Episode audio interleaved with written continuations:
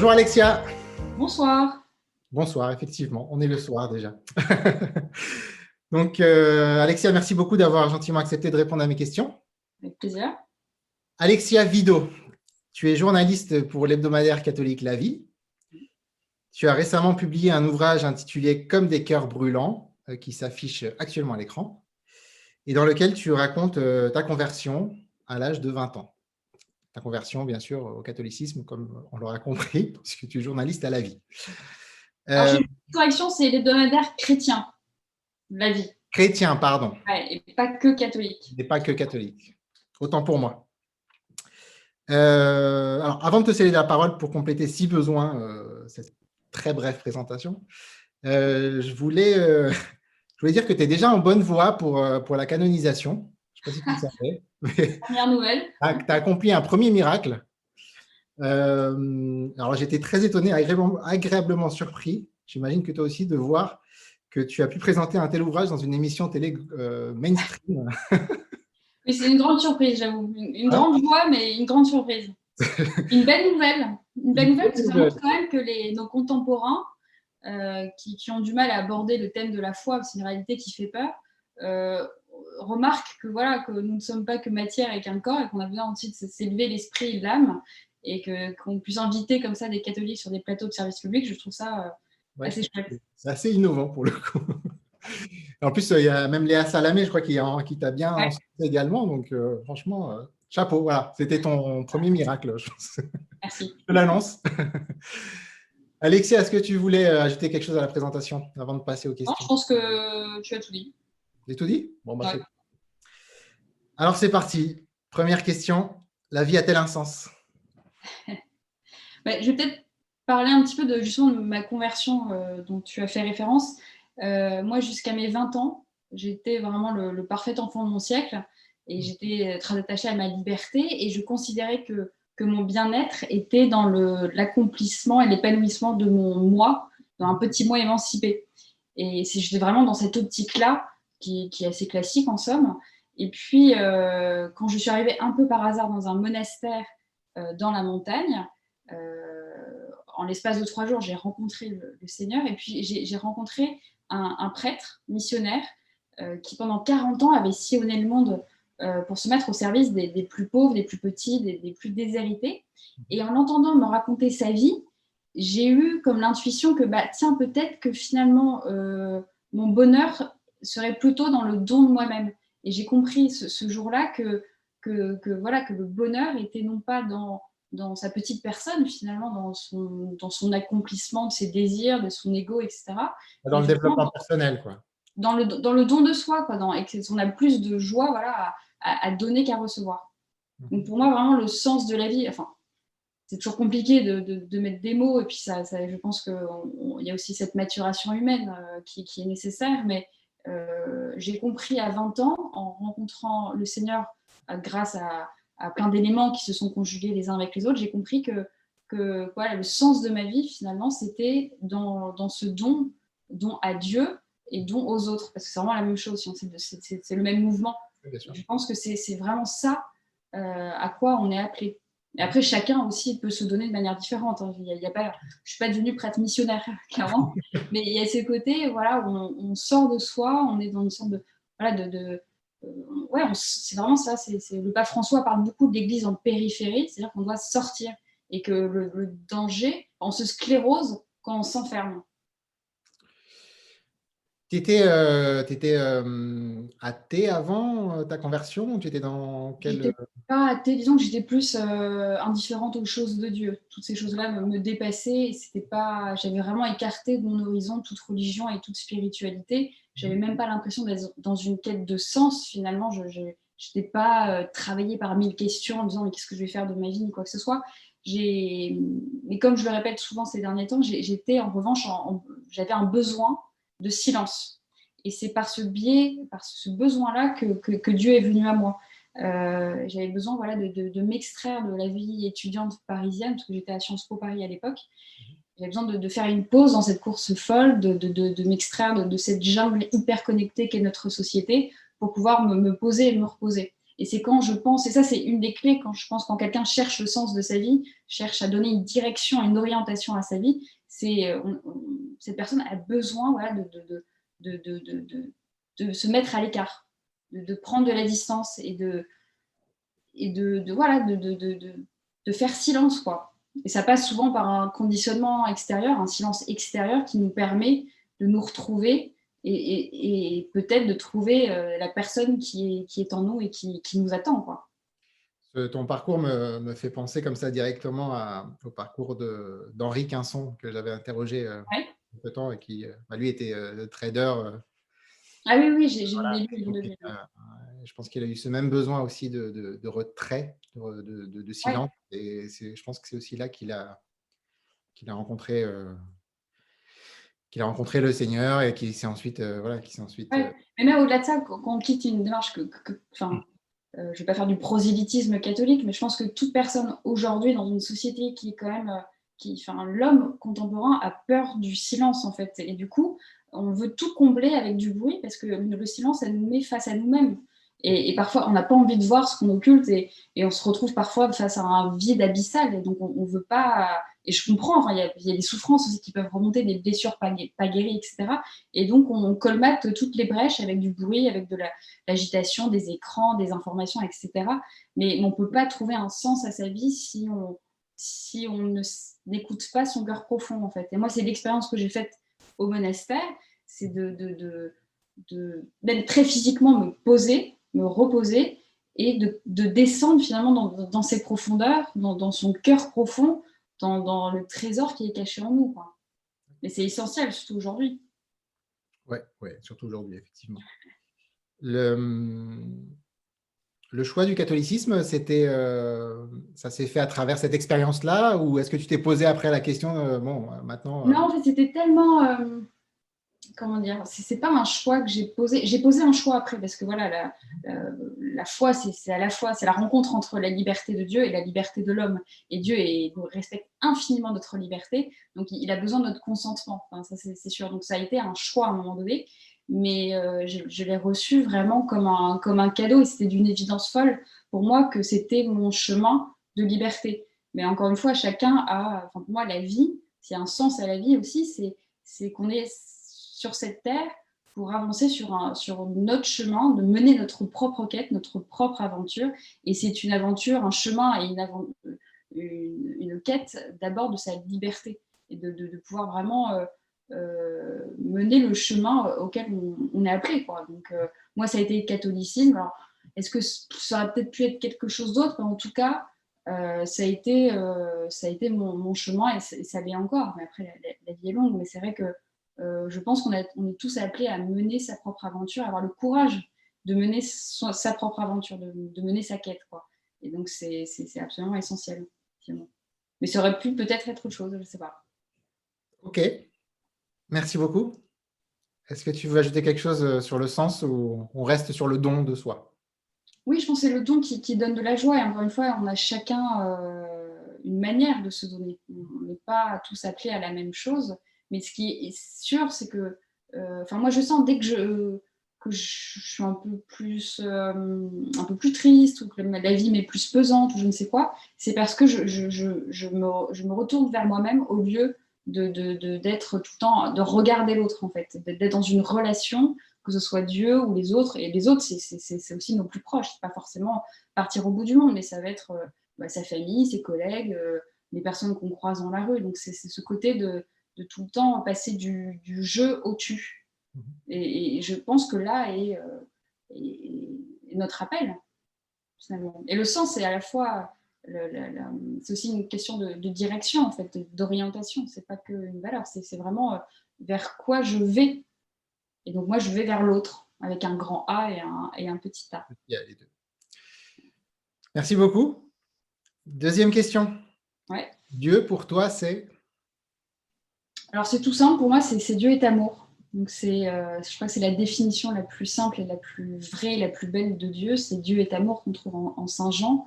Et, euh, et, je vais citer Benoît XVI, un pape que, j'aime énormément, qui était le pape euh, sur le siège de Pierre quand, quand, je me suis convertie.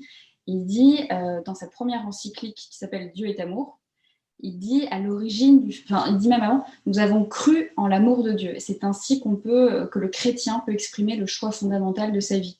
Et il rajoute, à l'origine du fait d'être chrétien, il n'y a pas une grande idée ni une décision éthique, mais la rencontre avec une personne et avec un événement qui donne à la vie un nouvel horizon et par là son orientation décisive. Donc pour moi, voilà, Dieu, c'est cet amour en personne que j'ai rencontré.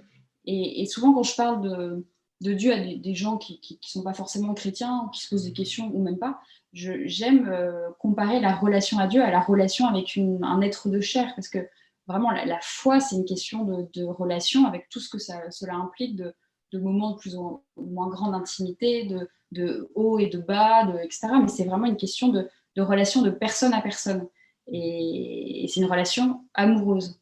C'est pour ça que moi, quand, j'ai demandé le baptême à l'âge de 20 ans, j'ai pas voulu euh, signer au bas d'une longue liste de préceptes et d'interdits, de droits et de devoirs, de dogmes et de principes. J'ai pas voulu euh, euh, rejoindre une communauté d'appartenance avec des signes identitaires, ni le dernier clan des justes, ou où j'ai pas souscrit à un style de vie, une sagesse, une philosophie. Non, j'ai voulu m'engager euh, dans une relation sérieuse avec cette personne que j'avais rencontrée et dont j'étais tombée amoureuse. donc c'est vraiment l'amour qui est au cœur, qui, est au centre. Et euh, il faut toujours revenir finalement sur, euh, sur ce, qu'est au fond et fondamentalement la, religion catholique et, la foi chrétienne. C'est n'est pas la religion d'un livre ni d'une loi, mais c'est la religion d'une personne. D'une personne, d'une personne qui, qui, qui n'est qu'amour Simone Veil disait que euh, Dieu est amour comme l'émeraude est verte. C'est vraiment ça, c'est ce qu'il est, c'est l'amour dans son essence. Et, euh, c'est parce que euh, un jour, il y a un homme ou une femme a cette révélation de l'amour infini qui est en Dieu, c'est pour ça qu'on devient catholique, chrétien. C'est de voir s'engager dans une relation amoureuse. Alors ça peut paraître peut-être un peu niais de le dire comme ça, mais, c'est vraiment en tout cas moi, ce qui m'anime et qui euh, m'anime chaque jour. Parce que, comme dans toute relation, euh, donc, euh, avec aussi un, homme ou une femme, on a envie de connaître l'autre. Et on le connaît chaque jour davantage. On a envie de l'aimer davantage. On a envie de, le sentir mieux. De le... Enfin voilà, et donc ce qui montre aussi que, la foi, c'est un chemin. C'est encore une fois, avec ce mot chemin, j'aime beaucoup ce mot parce qu'il dit beaucoup, c'est une aventure quotidienne, toujours nouvelle, et on n'aura jamais fini de, découvrir qui est Dieu et, combien son amour est, insondable finalement. Effectivement, euh, on a, enfin, j'ai parfois entendu certains, certains chrétiens, euh, notamment euh, du côté protestant, qui, qui, ont du mal avec le, caractère personnel de Dieu. Ouais. Je ne sais pas si tu as un avis sur ça ou parce que pour toi, quand tu es une personne, j'ai bien compris. Je pense que c'est dans le sens de, du caractère personnel de ta relation avec euh, avec le tout autre dont, dont tu viens de parler. En fait, ce qui est beau dans la, c'est que c'est Dieu, c'est à la fois le tout autre et nos mots humains seront toujours un peu à côté de la plaque parce que voilà, c'est un mystère euh, mystérieux. Et, bah, voilà, et donc, un individu, c'est ça que je veux te dire. Voilà, c'est pas un individu, mais c'est une personne dans le sens où c'est pas une puissance, une énergie, quelque chose de abstrait. Et puis surtout, Dieu, euh, euh, enfin en tout cas c'est notre foi chrétienne, Dieu s'est incarné et donc finalement le visage de Dieu c'est le visage de Jésus qui me voit voit le Père. Donc il y a aussi ce mouvement-là. Et ce qui est aussi euh, personne, après je ne suis pas théologienne, je vais dire des bêtises, mais c'est aussi qu'en Dieu, il y a cette circulation d'amour qui est voilà l'amour entre le Père, le Fils et le Saint-Esprit, une question de, relation en Dieu même. Et pour ça, je parlais tout à l'heure de relation. Euh, on est appelé à rentrer dans cette relation et à être aussi constamment euh, dans cette circulation d'amour, cette circumancession, cette, cette, danse d'amour. Les, pères grecs parlaient de la danse d'amour euh, en Dieu, la péricorèse. Et c'est vraiment ça, c'est que c'est euh, une personne aussi euh, tournée, tournée, vers l'autre. Il, il, y a vraiment quelque chose de... Donc c'est pas que qu'on est en relation personnelle avec Dieu, que c'est une relation intime, c'est que Dieu est vraiment une personne. C'est pas qui m'appelle par mon nom et qui lui-même a, un nom, au-delà de tout nom. Oui, bien sûr, bien sûr. Bon, après, je dis peut-être des choses euh, théologiquement pas très bonnes. Hein. pas grave. pas à l'orthodoxie du propos. Merci. on n'aura jamais fait le tour de cette question, mais je pense que déjà pas mal dit. On passe à la troisième question? Hmm? Après la mort, stop ou encore? Encore? Mais de manière différente, Dieu merci. De, en tout cas, telle est mon, espérance, c'est une question d'espérance pour le coup. Euh, c'est que moi, je ne supporte pas, par, exemple, le, fantasme des transhumanismes, euh, pardon, le fantasme des transhumanistes qui veulent euh, voilà, pousser le, biologie. Voilà, pousser les chances de la mort le plus loin possible. Parce que moi, j'aime beaucoup ma vie. Hein, je, j'aime énormément de choses dans ma vie, les personnes qui sont autour de moi, etc. Il n'y a aucun problème.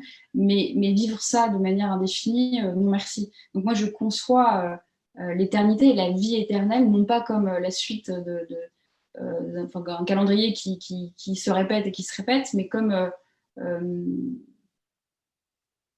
comme une plongée, une immersion finalement dans l'amour infini de Dieu, dans cet amour de, trinitaire qui est notre vocation. Et, c'est vraiment une d'immersion dans, dans l'océan d'amour infini de Dieu et donc dans beaucoup de joie. Donc à la fois ça, c'est côté euh, une sorte de, satisfaction plénière, de, joie intense, et aussi, et je pense que là c'est aussi théologiquement juste ce que je vais dire, ce côté, euh, euh, on va retrouver de l'autre côté d'une manière, je ne sais pas, hein, évidemment, personne n'est revenu du paradis, mais on va retrouver les personnes qu'on a aimées sur Terre. Quoi.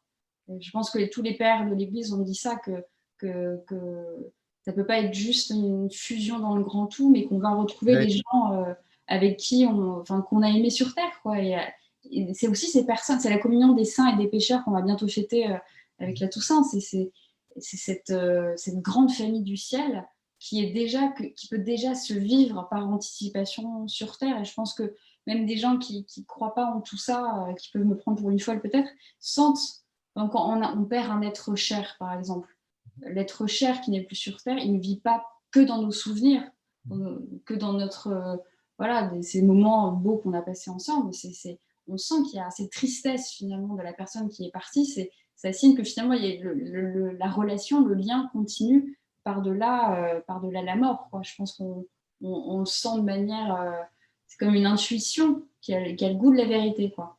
Et, je pense que quand on sera au ciel, on, on vivra de cette relation euh, on ne vivra que de relations. Je pense que c'est vraiment ça. Enfin, je le pense. C'est encore une fois, hein, c'est des mystères euh, voilà, très très mystérieux. On n'a pas de réponse claire et définie, évidemment.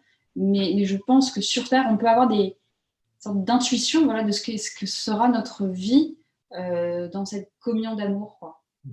C'est vraiment ça. Pour moi, le, enfin, en tout cas, ce que j'espère, c'est cette vie éternelle qui soit une communion d'amour plénière une union sans confusion. Exactement, oui. Je vois que tu as fait un peu de théologie, toi. Hmm, pas trop, pas trop.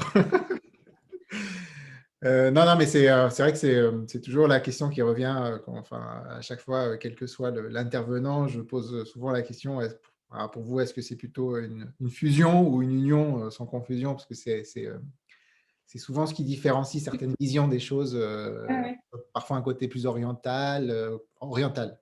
Le christianisme est oriental, mais oriental euh, bouddhiste, etc. Ou c'est plutôt cette fusion dans le grand tout, cette voilà. Même, si, j'ai eu différents échos aussi de ce côté-là, donc j'ai pas eu. C'est qu'en fait, je sais pas ce que la théologie catholique en dit et les, dogmes, mais mais encore moi, je pense vraiment, enfin, on ne peut que pressentir des choses et peut-être qu'on se foire totalement, mais je pense qu'on peut quand même avoir une sorte d'intuition euh, sur Terre déjà de, la vie qui nous attend. Euh, et c'est pas. Euh, parfois, moi, on me dit que les non-chrétiens me disent, mais c'est pour te consoler ou pour avoir moins peur de la mort. non, parce que la mort, ça fait quand même peur, malgré tout. Enfin, même si les, grands saints ont pu avoir peur de mourir. Enfin, parce que c'est quand même un, passage, de même que la naissance biologique. Donc ça n'enlève pas la mort, ça donne.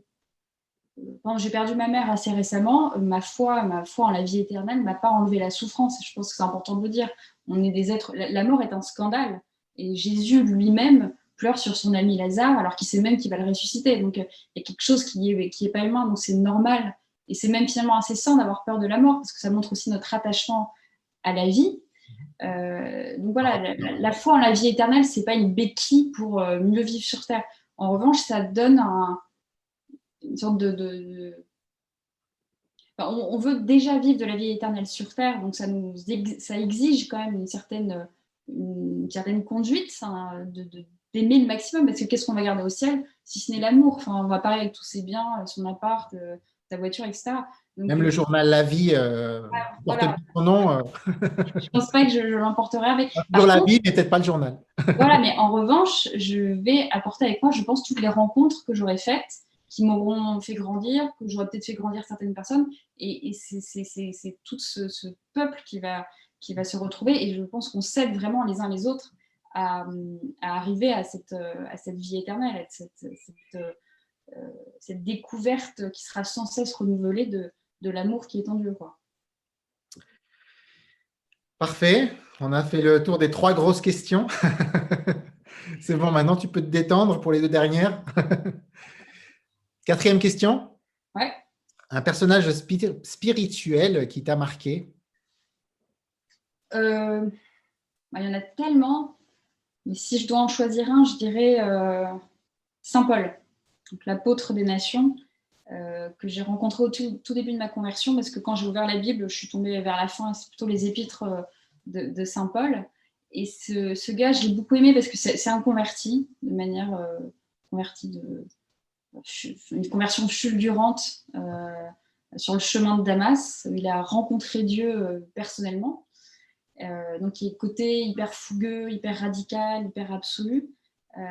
mais en fait, quand on lit ses épîtres, quand on lit aussi les actes des apôtres où Luc parle de Saint Paul, on découvre un, homme, mais, complet finalement, parce qu'il est très tendre, il est très humain, il est très enfin, on l'entend quand, on le lit, on, l'entend parler aux, communautés chrétiennes qu'il a fondées de manière mais vraiment débordante d'amour. Enfin, parfois, il dit qu'il pleure en écrivant parce qu'il aimerait bien revoir telle communauté, etc.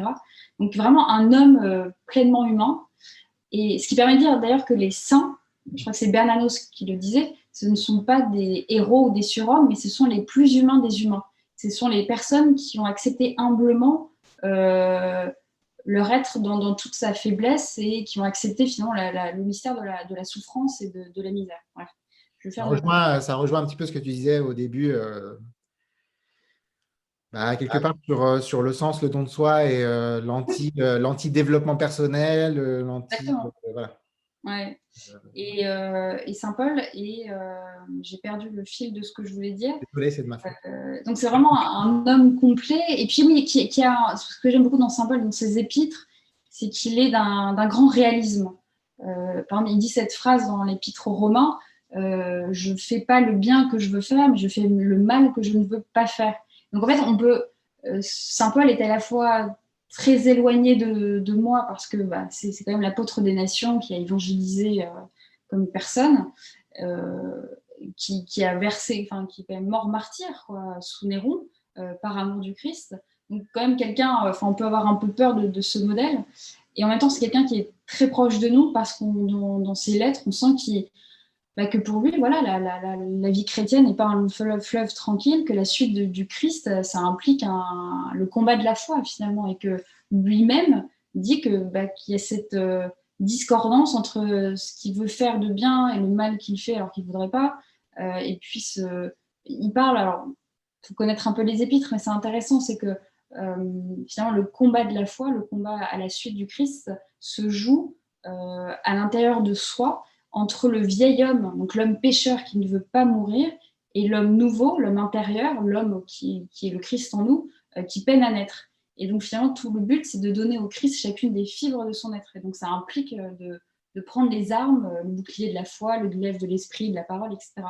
Et, on sent que pour lui, c'est pas facile, quoi, que c'est chaque jour de nouveau. Et, je pense que les euh, même les non-chrétiens qui, peuvent nous entendre, sentent que la vie finalement est exigeante et qu'on a besoin de, se battre pour que le bien soit plus fort que le mal et que l'amour soit plus fort que la mort en fait. Donc on est tous finalement appelés à, cette, à ce dépassement de, soi-même et de, surmonter des passions tristes et tout ce qui nous, encore une fois, nous referme sur nous-mêmes. Et, Saint Paul, du coup, a des mots très justes et très forts sur, euh, sur ça. Et puis c'est aussi le, le, saint qui a si bien parlé des fruits d'Esprit Saint, donc la joie, la paix, etc. Donc, je pense que tout le monde, même s'il a un côté ardu, parce que c'est pas très, forcément facile de lire du Saint Paul, mais je pense qu'il faut, il faut aller au-delà de, cette peur qu'on peut avoir en prenant ces, lettres. Et je pense que toute personne qui commence à le lire peut, peut rencontrer Jésus, parce que euh, tout, le but de Saint Paul est là, c'est pas qu'on s'arrête à lui, mais c'est vraiment qu'on se tourne vers la source de notre être euh, qui est Dieu. Un petit peu le complément à Saint Jean, non? Complément, je sais pas, mais. Euh, c'est un, tout autre registre. Oui, c'est très différent. Puis en plus, ce qui est très différent, c'est que Saint Paul, il s'adresse à des communautés chrétiennes qu'il a fondées et qui leur écrit parce qu'ils ont des problèmes, voilà, comme, comme toute communauté. Euh, euh, au début, voilà, on veut vivre dans l'amour pour amour et rien que l'amour, et on se rend compte que dans le concret, dans la réalité des choses, c'est pas si simple, qu'il y a des frictions et que du coup, lui, ses, épîtres sont très concrètes, donc ça peut nous parce que finalement rien de nouveau sous le soleil, on a un peu toujours les mêmes problèmes depuis 2000 euh, ans et bien plus tôt, et donc il nous donne des clés pour choisir le Christ et essayer de, de vivre le commandement de l'amour que, que, Jésus nous a donné, quoi. Dans les contemporains, euh, non? Il y, en a, il, y en a, il y en a tellement. J'aime beaucoup euh, Georges Bernanos, qui, euh, cet écrivain volcanique qui est, qui, qui, qui est extraordinaire. Quoi. Là, le, ce que je citais tout à l'heure sur les saints, c'est une petite conférence qu'il a donnée à Tunis, je crois, juste avant sa mort. C'est Nos amis les saints. Et, chaque page est, est, extraordinaire. Il parle beaucoup de la, communion des, saints et des pécheurs, de, et puis il y a tous ces romans, le journal d'un curé de campagne, euh, La joie, l'impression. Enfin, il y, a plein de choses et c'est. Et, et Bernanos aimait beaucoup Saint-Paul d'ailleurs. Je ne sais pas si c'est un hasard, mais il y a... et puis il y a quelque chose aussi de cette fougue, de, ce, caractère hyper entier qui il ne supportait pas la médiocrité bourgeoise. Il... Ce côté, euh, euh, voilà, on donne tout quoi. Il y a quelque chose de, d'absolu. Comment? D'authenticité. Oui, c'est ça, et même de vérité plus que d'authenticité. Authenticité, c'est un peu à la mode aujourd'hui, mais c'est vraiment cette de croire que le royaume de la vérité est accessible à l'homme, contrairement à tout ce que les philosophies du soupçon ont pu nous dire ces derniers temps. Euh, la vérité est accessible. On ne peut pas posséder la vérité, c'est la vérité qui nous possède, mais on peut s'en approcher. Et c'est aussi un des sens de notre vie, c'est d'avancer chaque jour un peu plus vers la vérité sur soi, euh, sur Dieu et sur le monde. Et Bernanos, c'était vraiment quelqu'un qui cherchait la vérité et qui était très lucide sur, euh, bah, sur l'homme, quoi l'homme pécheur, qui la pesanteur et la grâce finalement. Donc Bernanos, mais après il y en a, il y en a, il y en a, il y en a énormément. Benoît XVI reste pour moi un, une personne que, oui, que j'ai, qui a une capacité justement à mettre des mots euh, limpides sur des réalités les plus complexes. C'est vraiment cette vraie intelligence selon moi que de pouvoir expliquer les, choses les plus euh, mystérieuses euh, aux, enfants, quoi, avec un langage d'une clarté et d'une profondeur inouïe. Mhm. Après, il y en a plein d'autres, vraiment. Euh. Ça roule. Dernière question? Ouais. Le livre et ou le film que tu recommanderais à un ami en perte de sens? Alors, c'est pas facile. Hein. Là, j'en ai, j'ai plein de livres derrière moi. Euh, mais pour faire simple, j'oserais proposer de lire les évangiles, tout simplement. Ça paraît bateau comme réponse, mais. Euh, comme les questions. mais il faut revenir à l'essentiel et, finalement, enfin, ce que j'aime dans les évangiles, c'est que une chose qui saute aux yeux, finalement, c'est de voir que, euh, c'est une histoire de rencontre, en fait.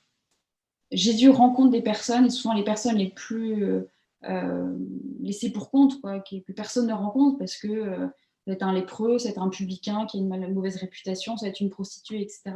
il rencontre tout le monde, et les gens viennent à sa rencontre. Et, on peut lire l'évangile, euh, les évangiles, les quatre évangiles, sous ce prisme-là de la rencontre.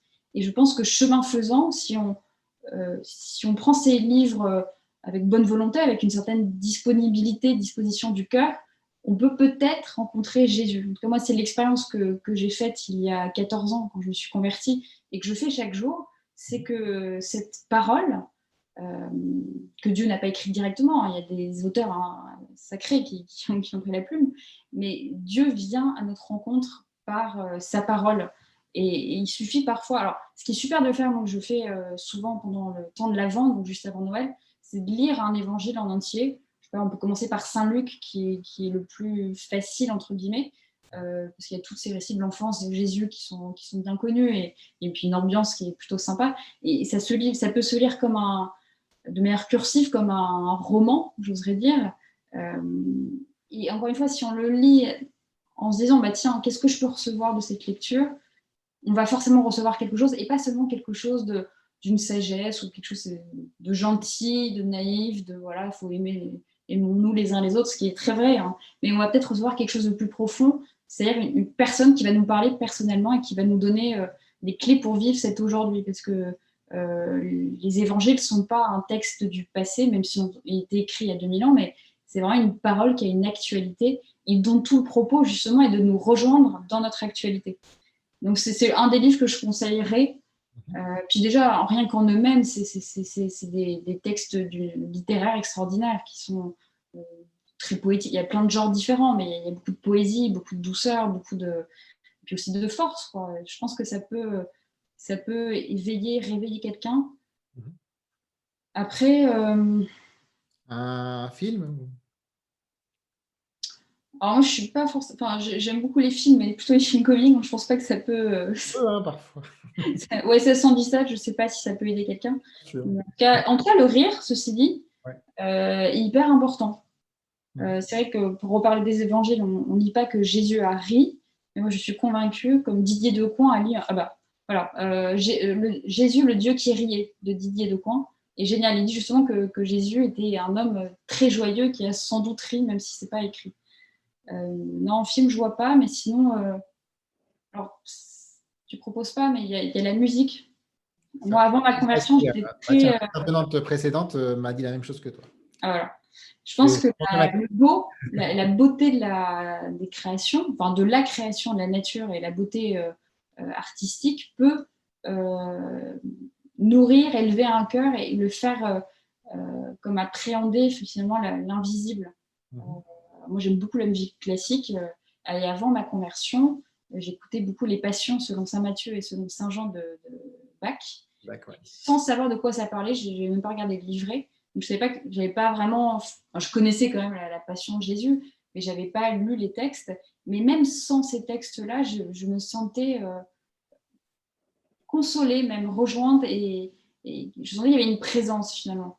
Donc, euh, donc, de la musique, mais pas que classique évidemment, mais une musique qui soit vraiment euh, le reflet du beau, du beau qu'est Dieu. Qui ouvre. Euh, ouais, qui ouvre les horizons, qui ouvre le cœur, qui le dilate. Et on revient à ce que je dis depuis le début, mais c'est ce qui nous ouvre, qui nous sort de nous-mêmes, qui nous sort de nos petits soucis, nos petites contrariétés, ou même des grandes contrariétés. Hein. Mais ça, ça, nous, ça nous sort de nous-mêmes. Quoi. Je, c'est vital parce que sinon on, se sclérose, on s'assèche et, et, on s'installe. Donc c'est euh, voilà, il faut prendre des manuels de désinstallation comme les évangiles et, et toutes ces, beautés qui nous sont offertes gratuitement. Quoi. Parfait. On vient au bout de, l'entretien. Bah, merci beaucoup en tout cas. Merci à toi. Est-ce que tu veux ajouter quelque chose ou euh, non, je pense qu'on a, dit pas mal de choses. Euh, non, j'espère juste que mes pauvres petits propos vont pouvoir rejoindre euh, certaines personnes et puis, euh, puis leur donner de l'espérance, puis peut-être le goût aussi d'aller plus loin, d'ouvrir un évangile et de, faire le pari finalement de, la foi aussi. On dira Pascal, il y a vraiment ce pari de. Il faut se lancer parfois. autour de moi, j'ai des gens qui, qui sont travaillés par les questions religieuses, qui, qui, qui aimeraient bien finalement recevoir la foi avoir cette, euh, ce, cadeau finalement de la foi, parce que ça reste quand même un cadeau, euh, c'est un acte libre de l'homme, certes, mais c'est aussi un acte de Dieu, donc ça ne se commande pas. En revanche, je pense que ça peut se demander.